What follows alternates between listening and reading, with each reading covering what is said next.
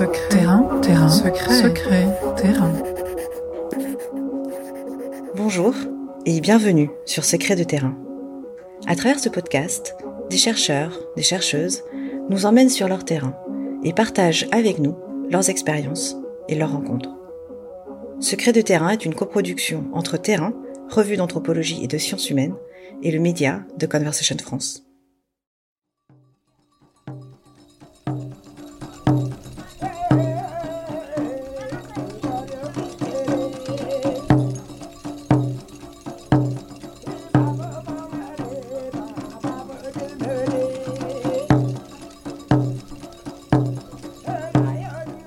Consommation d'ayahuasca, incantation magique sur FaceTime, séjour de reconnexion à la nature, les pratiques dites chamaniques ont la cote. Mais qu'est-ce vraiment que le chamanisme? Loin des people en manque de sensations fortes et des stages à plusieurs milliers d'euros la semaine, les pratiques rituelles des chamans sont avant tout ancrées dans un rapport à l'invisible, à la connaissance, au sensible. Mais les chamans partagent rarement leur savoir via un compte Instagram. Il faut négocier, se familiariser avec les praticiens, respecter leur résistance à parler de leurs propres expériences. C'est ce qu'a fait l'anthropologue Anne de Salle au début de sa thèse.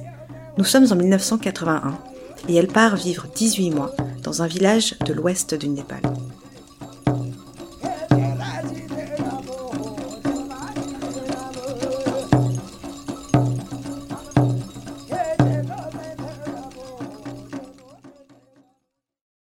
Nous sommes en 81. Je venais de terminer mon master sur euh, la fête de l'ours en Sibérie que j'avais fait avec euh, Robert Tamaillon. Je cherchais un, terrain où aller. À l'époque, c'était pas l'idéal si on voulait vraiment faire du terrain, faire cette expérience d'ethnologue, rester longtemps. Euh, Robert Tamaillon m'avait dit elle-même que c'était pas l'idéal d'aller en Sibérie, c'était pas possible à l'époque. Hein, c'était avant 89. Et donc j'ai cherché, j'ai pensé à plusieurs possibilités. Et finalement, euh, un jour, euh, Marc Gaborio est venu présenter son ouvrage sur les populations du Népal à Olesque. Et euh, c'est un livre tout nouveau. Et dans ce livre sur les populations du Népal, il y avait trois pages sur cette population, les Kammagar, une population qu'on dirait tribale, qui a une langue propre, le tibéto-birman. Et il disait que sur cette population, on ne savait rien. Et euh, bah, je me suis dit, bon, ben allons-y. Si bien que, voilà, je, je suis partie. De façon donc très impréparée, je dois l'avouer. Euh, je ne savais pas parler népali, c'était pas très malin, mais je suis partie quand même. Et à peine arrivée euh, à Katmandou, eh bien j'ai me suis organisée avec un professeur qui venait tous les jours. Et là, j'ai fait du népali intensif pendant trois mois. Euh, et, jusqu'à ce que je m'organise pour partir sur le terrain, j'avais donc chez les Kammagar, et j'avais pour ça une, carte que m'avait donnée, une carte militaire que m'avait donnée Michael Opitz, qui était un anthropologue allemand qui n'avait encore rien publié sur cette population, donc on ne savait effectivement rien du tout. Donc, euh, muni de cette carte, et surtout de deux porteurs, je suis partie euh, le 1er mai 1981 euh, en avion, ces petits coucous, ces twin otter, comme on les appelle, qui sont des petits avions de colline qui vont d'aéroport en aéroport. Et on a volé jusqu'à Chaudhary, dans la plaine du, Népal, dans le sud, et on est remonté vers les collines où habitent les Kammagar. À l'époque, il fallait donc euh, partir de, cet aéroport, il fallait marcher environ une petite semaine. Euh, on ne connaissait pas l'endroit. Ces deux porteurs, j'avais une totale confiance en eux. C'était des, gens qui avaient déjà travaillé avec des chercheurs. Ils ne parlaient que le népali, mais qui étaient euh, très experts, c'est-à-dire qu'ils pouvaient se tirer de toutes les situations possibles et imaginables. Ils savaient lire le chemin, ils savaient très bien communiquer avec les gens, les rassurer. Et donc on a marché. Et donc le, début, c'est c'est un paysage assez riant, on dira, c'est-à-dire des paysages de collines comme celui qu'on voit euh, sur les prospectus, euh, des, des champs en terrasse, des petites maisons euh, éparpillées, enfin des, des champs verts, des champs de riz. Euh, et puis progressivement, plus on, monte en, altitude, et là, euh, euh, je me souviendrai toujours du, premier jour, on est arrivé dans le premier village Magar, qui ne sera pas celui dans lequel je resterai plus tard, mais qui a été le premier, la première rencontre. Il pleuvait d'ailleurs, et c'était très très frappant de voir toutes ces petites maisons collées les unes aux autres. C'était un village qui, en fait, qui ressemblait à une forteresse vraiment. Et du coup, on arrive, c'est très intimidant parce que tout, le monde vous voit arriver. Et puis, euh, on arrive là, on monte tout doucement vers, vers ce, village. Et il y a un essaim de, gens, d'enfants, et tout le monde s'arrête euh, de, parler, de faire quoi que ce soit et commence à nous demander ce, qu'on fait là, euh, pourquoi, comment. Et, là, bon, c'est mes deux porteurs qui, ont, fait le travail de, de diplomate, de diplomatie nécessaire.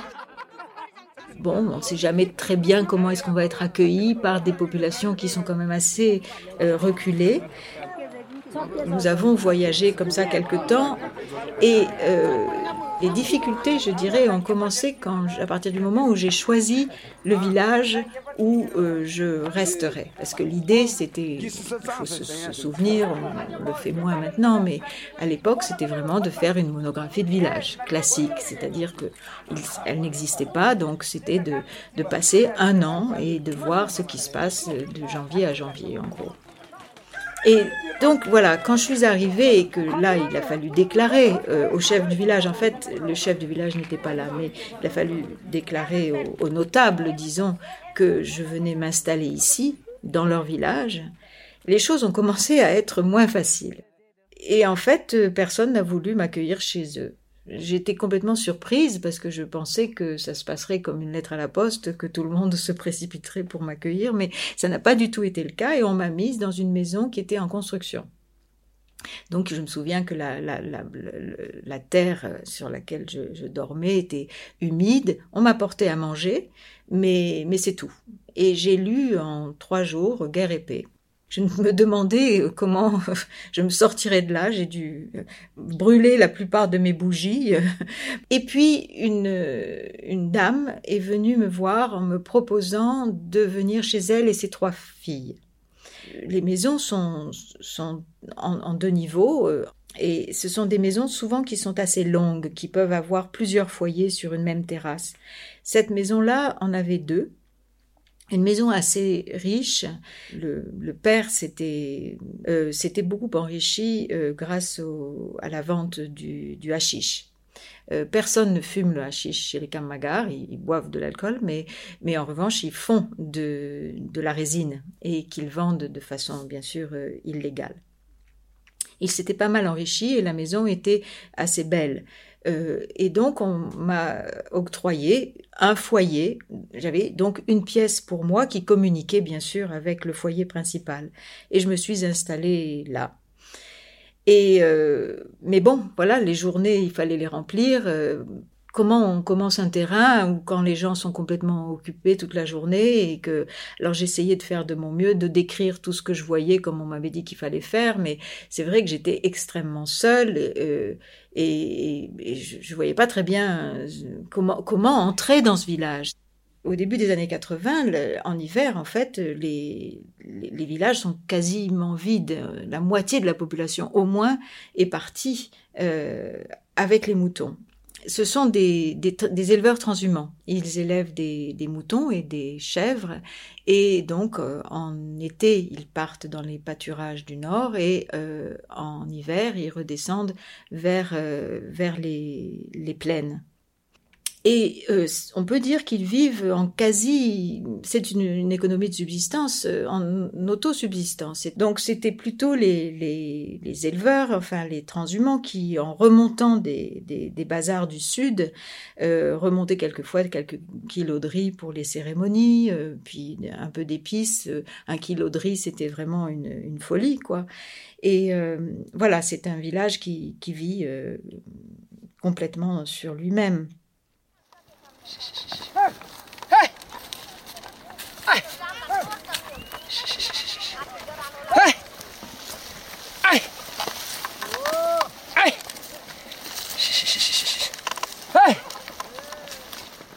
Donc j'observais ce, quotidien euh, sans, que rien ne se passe jusqu'à ce que la, dame chez qui je restais, qui était devenue ma mère, euh, me prévient qu'il y aura euh, une séance chamanique le soir, enfin à la tombée du, jour.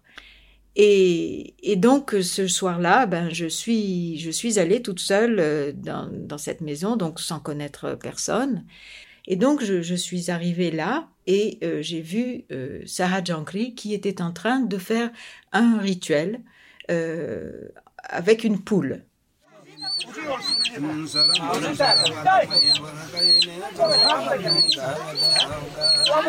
Et quand il me voit arriver, il s'interrompt. Il est en train de, faire tournoyer la, poule au-dessus de la tête de la patiente qui était assise devant lui quand il me voit arriver, il ne s'adresse pas à moi, mais il s'adresse au maître de maison en lui demandant de m'apporter une, couverture. Ces, belles couvertures en feutre hein, qui sont très épaisses. Je m'assieds là et il demande, c'est lui le maître de cérémonie, qu'on m'apporte de l'alcool. Alors déjà, je me sens accueillie, je, je, suis assez contente. C'est la première fois vraiment que ça se passe comme ça. Et là, il s'interrompt de nouveau et il me dit en népali euh, comment est-ce qu'on dit poule dans ma langue? Et euh, ben, je lui dis comment on dit poule dans, dans ma langue, en français. C'était la première fois que un villageois, hormis cette dame qui m'avait invité, mais montrait un certain intérêt euh, autre que simplement celui de, j'avais le plus souvent l'impression d'être un spécimen. Je, n'étais pas tout à fait humaine. On me regardait sans vraiment rencontrer mes, mon regard justement. Donc euh, là, c'était différent. Et il y a eu euh, ce, contact qui a beaucoup déterminé du, du, futur parce que, pour couper une longue histoire, je dirais, euh, euh ben, je suis allée absolument à toutes ces cérémonies et euh, je suis devenue comme sa disciple, même si je n'ai jamais suivi d'initiation.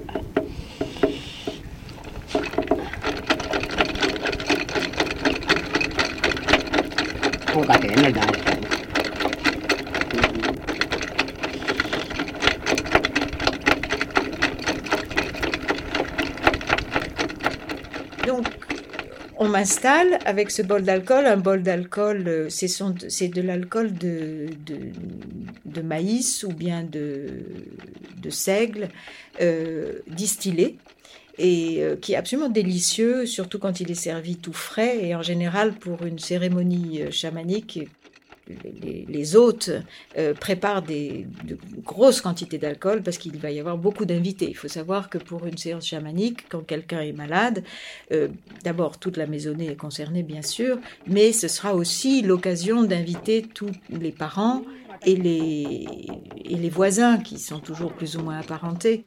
Donc Shah Jankri était, il marmonnait ses, mantras, hein, ses paroles magiques sur, l'animal, qui sera éventuellement à la fin de la séance euh, sacrifié. Et il fait tourner donc cette, cette poule euh, au-dessus de la tête de la patiente, euh, qui, va, qui va être le substitut de la patiente en quelque sorte, et qui va être aussi son, allié pour... La, poule va savoir signaler quand l'âme va revenir. il s'agit précisément d'une poule parce que c'est de du même sexe que la, que la patiente. Donc, ce rituel se, poursuit euh, et je comprends strictement rien. Ce sont les préparatifs de la séance. Et ce sont des préparatifs pendant lesquels il va, euh, si je traduis euh, strictement, il va lier euh, tous les objets de la maisonnée ainsi que tous les, personnages. Ça veut dire qu'il va les protéger en fait et éviter que toute mauvaise influence puisse intervenir euh, pendant cette séance. Il faut savoir qu'il va ouvrir un, espace rituel dans lequel il va appeler les puissances, euh, les esprits. Et donc, il va ouvrir un espace qui va devenir vivant et, et forcément dangereux. Donc il va falloir euh, sécuriser cet espace et les participants. Donc c'est ça qu'il est en train de faire quand j'arrive. रातें चोलेंगे दिन बोलेंगे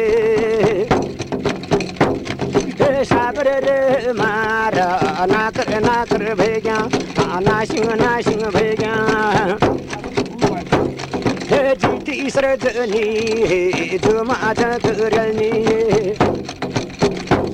हे कचरे कदम्यानी परमाता करनी Les séances chamaniques durent très longtemps. Elles durent euh, en général 24 heures. Euh, et euh, toute la nuit, le chaman va chanter des chants. Et tout le monde n'assiste pas à toute la nuit, mais moi j'avais assisté à toute la nuit et jusqu'au matin. Et, et, il a été impressionné par ça. Il m'a demandé si j'étais pas fatiguée et non, j'étais restée là, donc j'étais voilà.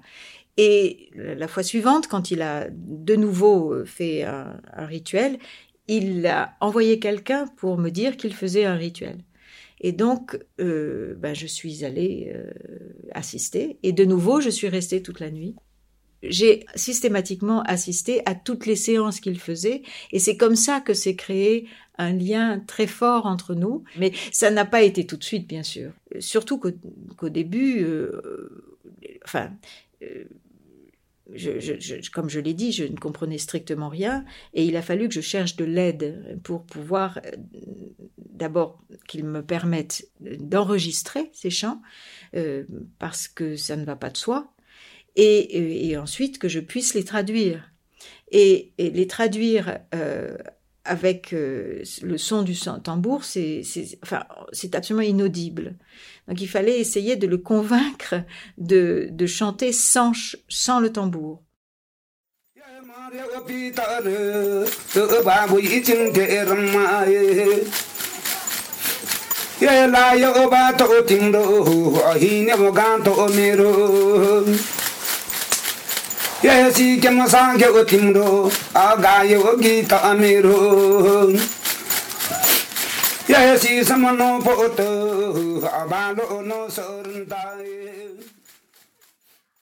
Une séance de, guérison euh, donc commence vers la tombée du jour et euh, commence dans l'intimité.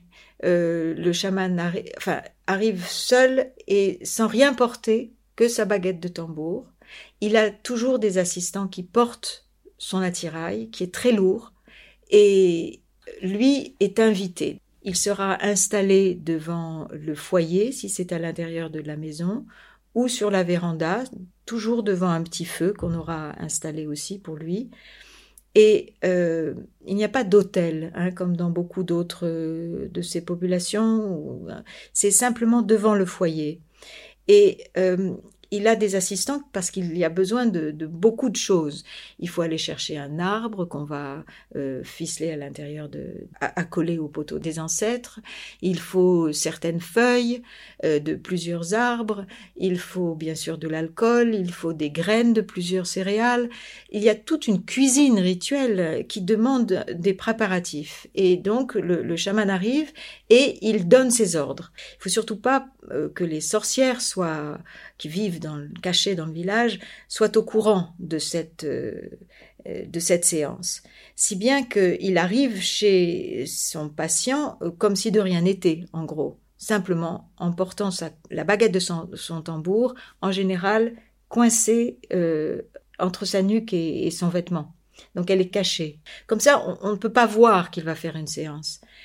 Et ses assistants euh, apportent son attirail dans un grand sac recouvert d'une couverture. Et c'est seulement euh, à la tombée de la nuit qu'il va revêtir son costume. Euh, et c'est un costume assez magnifique et très complètement hybride, qui est une grosse ceinture en, peau d'ours avec euh, plein de, dépouilles d'animaux, de ces animaux gardiens dans le dos. Euh, cette ceinture euh, en peau d'ours est décorée de coris, de coquillages, et aussi de, pièces métalliques, de cloches, Et euh, cette, cet attirail qu'il porte sur, lui euh, doit bien faire euh, une dizaine de kilos. Et puis il a bien sûr son tambour et, et sa baguette qu'il ne quitte jamais, jamais. Même quand il est complètement en transe, il ne quittera jamais sa baguette de tambour. La baguette de tambour a tout au, bout de à la pointe des petites entailles, des petites encoches et on dit que quand elle sera, quand la baguette sera suffisamment usée, euh, qu'on arrive à la dernière encoche, c'est qu'il va bientôt mourir. Donc la baguette est en quelque sorte, en fait, une sorte de, double, elle aussi, euh, du chaman. Je dis elle aussi parce que le, tambour lui-même est très explicitement le double du chaman.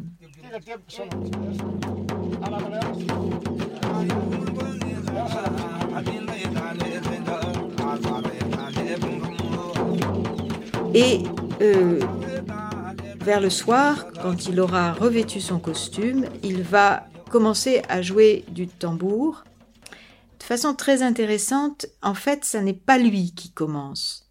C'est son assistant qui frappe les premiers, les premiers coups. Et ça, c'est une énigme dont je propose des interprétations, mais dont je n'ai pas d'exégèse euh, locale. Euh, mon sentiment, c'est que il y a un danger à commencer un rituel.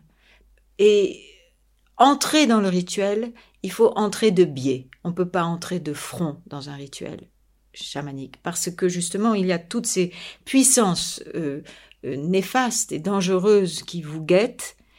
Et curieusement, c'est l'assistant qui va frapper les premiers coups. dans toute son innocence, je pourrais dire, euh, et le chaman prendra la suite.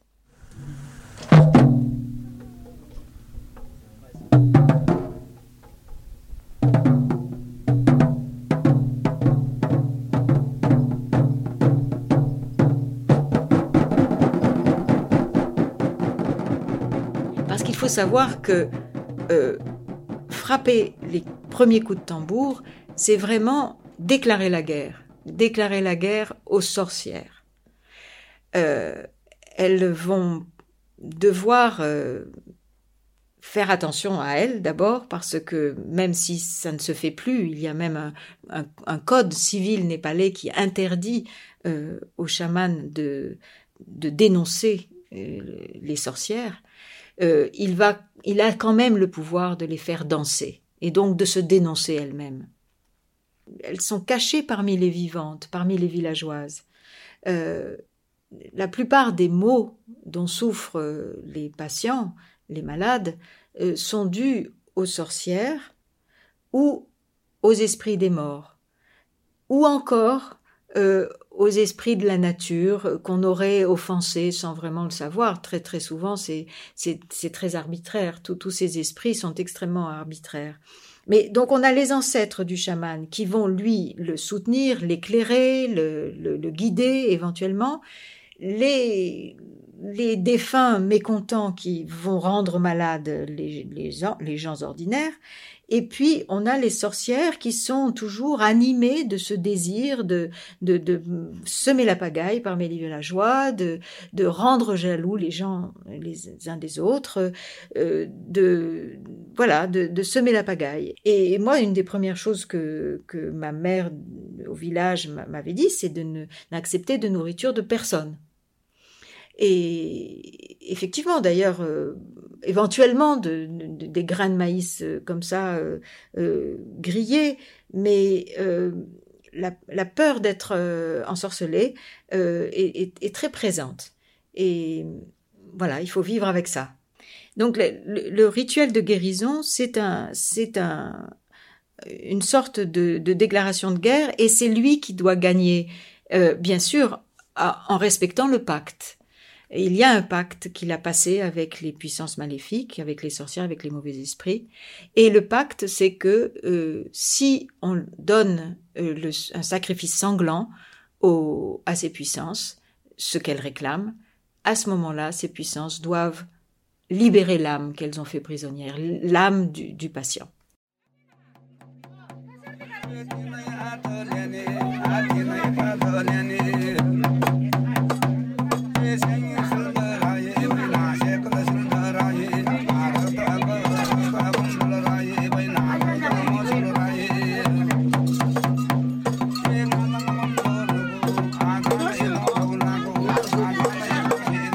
Très visible avec euh, le chaman. Ce qui est très frappant, c'est que il va les appeler ces esprits. Hein. on les il les appelle, il les nomme, il leur dit venez sur moi, venez vous asseoir sur mes épaules, venez entrer en moi. Et euh, les bienfaisants euh, bien sûr, mais pas seulement les bienfaisants. Et en même temps, donc il va les appeler, et c'est très frappant de voir comment il va. Il est assis sur un tout petit tabouret très très très bas, pratiquement comme s'il était assis sur ses talons. Il est en suspension. Hein. Dès, le début, il est en suspension très rythmée. Donc on voit que l'énergie est en train de monter en lui, et puis il va les repousser comme s'il reculait devant leur arrivée. Et il les repousse du pied même. On le voit avancer alors qu'il était assis sur ses talons. On le voit tout d'un coup dégager une jambe et, repousser, comme s'il repoussait les esprits avec son, son, pied, une de ses jambes. Et puis il se remet de nouveau, pratiquement recroquevillé dans son, dans son tambour. Et, et, là, la, la transe va monter. Et forcément, il a appelé ses esprits, les esprits viennent. Et s'il les a appelés, c'est pour plusieurs raisons. C'est euh, d'abord pour qu'ils animent l'endroit, ça y est, et, aussi euh, pour qu'ils l'éclairent dans ses voyages. Parce que, euh, bien sûr, l'un des moments clés de la séance chamanique, c'est quand le chaman va partir en voyage avec son âme et va récupérer l'âme de la malade.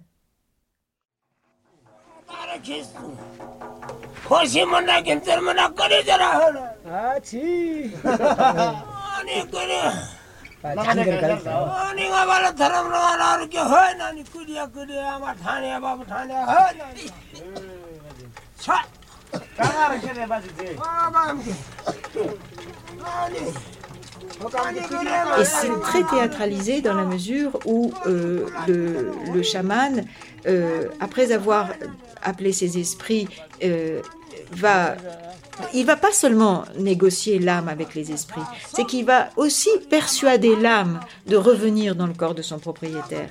Parce que ce qui se passe, c'est que si l'âme est partie, il y a certainement une raison soit qu'elle est mécontente pour des raisons qui peuvent être indépendantes de la volonté du propriétaire de l'âme, mais euh, il y a quelque chose qui ne va pas.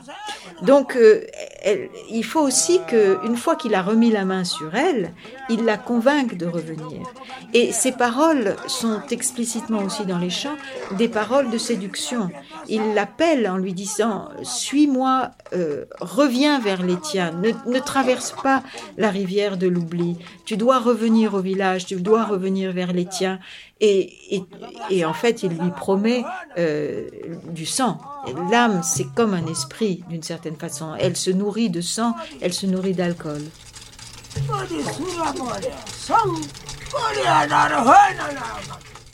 Alors, avec cette fameuse poule, ou ce poulet, qui est comme substitut des, patients, et qu'il a, forcé, en la, faisant tournoyer, qu'il a forcé à s'endormir, et il va y avoir une sorte de, réaction synchrone entre le chaman et l'animal qui fait que tous les deux vont se lever ensemble. Et on ne peut pas douter d'un animal, même si on doutait d'un chaman. Donc l'animal, lui, a forcément vu l'âme, et probablement plus rapidement encore que, le chaman. Et une fois que les deux sont, ont sauté comme ça à la survenue de l'âme, euh, la patiente va être portée sur le dos du chaman, qui, donc physiquement remonte euh, l'âme de la patiente euh, du monde d'en dessous, et on va immédiatement donner à la patiente sur le dos du chaman de l'alcool à boire, mais avant cela, pardon, dans l'ordre, c'est un poulet qu'il va falloir qu'elle étrangle de ses propres dents, euh, de sa propre bouche enfin. Euh, ça veut dire qu'il faut qu'elle ait du sang encore vivant pour nourrir, oui, pour fixer l'âme revenue en elle. Et on peut se demander qu'est-ce qui raconte ces chants? Enfin, pourquoi faut-il que le chaman chante des nuits entières alors que la nuit, une fois que ces moments de transe sont arrivés, pourquoi est-ce qu'il faut qu'il continue de chanter comme ça pendant, pendant des heures? Et il va chanter tout le corpus à chaque fois.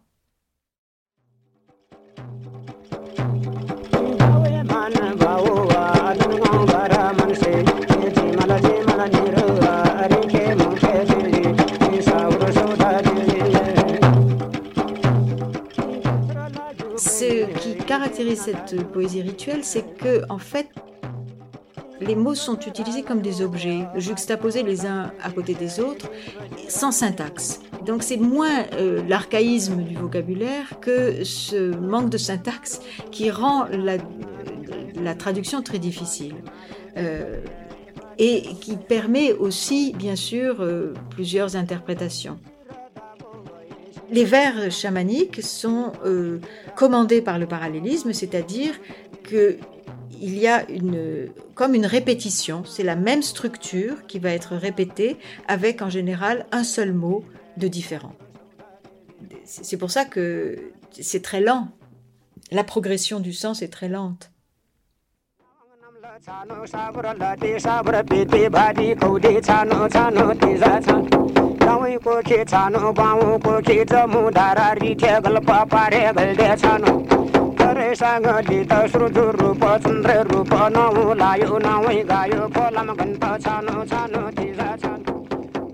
Finalement, euh,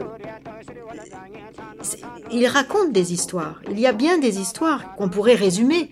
C'est pour ça que, je me suis demandé, mais enfin, pourquoi, pourquoi cette, ce langage rituel complique tellement les choses et rend cette poésie obscure? C'est comme si le sens était décomposé, euh, éclaté, et si bien qu'il faut l'écouter plusieurs fois pour le reconstituer, en fait. Je me suis interrogée sur cette euh, façon particulière de, styliser, et, et elle est toujours lié à, très, de façon très intime à des gestes. Et c'est comme si il y avait euh, une sorte de matière rituelle faite à la fois de mots pris comme des objets juxtaposés comme ça et des gestes eux-mêmes qui, font le, le rituel.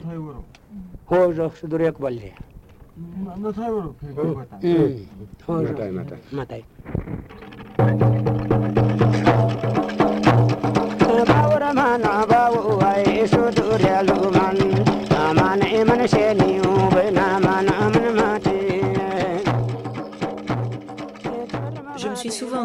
pourquoi c'était si émouvant de revenir sur le revenir au village.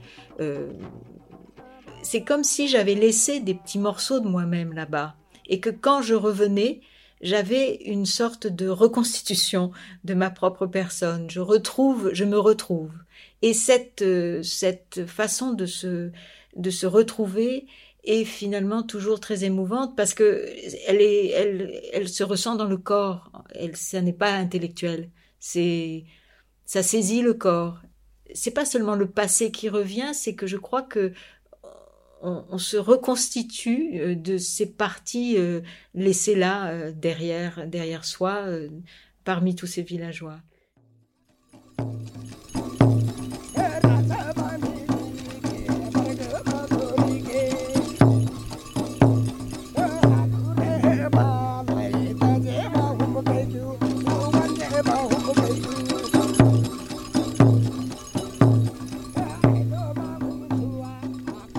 Quarante ans plus tard, Anne de Salle continue de travailler auprès des chamans Kammagar, les disciples de Sarah Jankri. Cependant, beaucoup de jeunes chamans tentent aujourd'hui d'échapper à cette charge, très lourde à porter.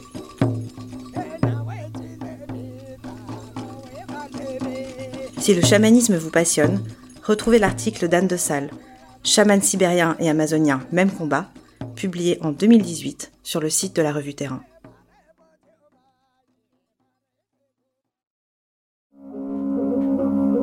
Terrain, terrain, secret, secret, terrain. Vous avez écouté Secret de terrain, un podcast développé par le média The Conversation France en collaboration avec la revue Terrain, revue d'anthropologie et de sciences humaines.